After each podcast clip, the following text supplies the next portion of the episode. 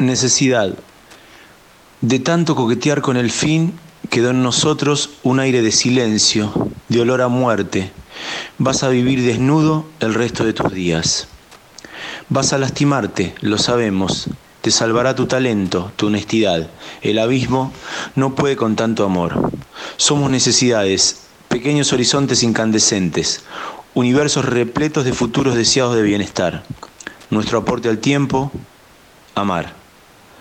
La noche aquella me decías espantada que no podías con el peso de tus mentiras. Recuerdo haberte dicho que algo parecido era la desdicha.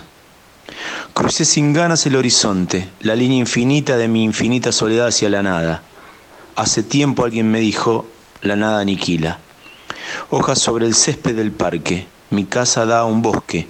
Sigo pensando en las antiquísimas informaciones genéticas de nuestras células. Sentimos en universos normales, ciertamente representables. Otros sentimos en planos lánguidos, casi etéreos, tallos de metadona. La adicción, la expresión de agujeros negros en la construcción y el desarrollo de la afectividad.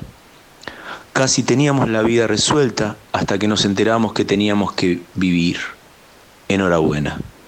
Estoy próspero y eso tiene que ver exactamente con el amor. Humor, sosiego y sexo. De verdad, te necesito así.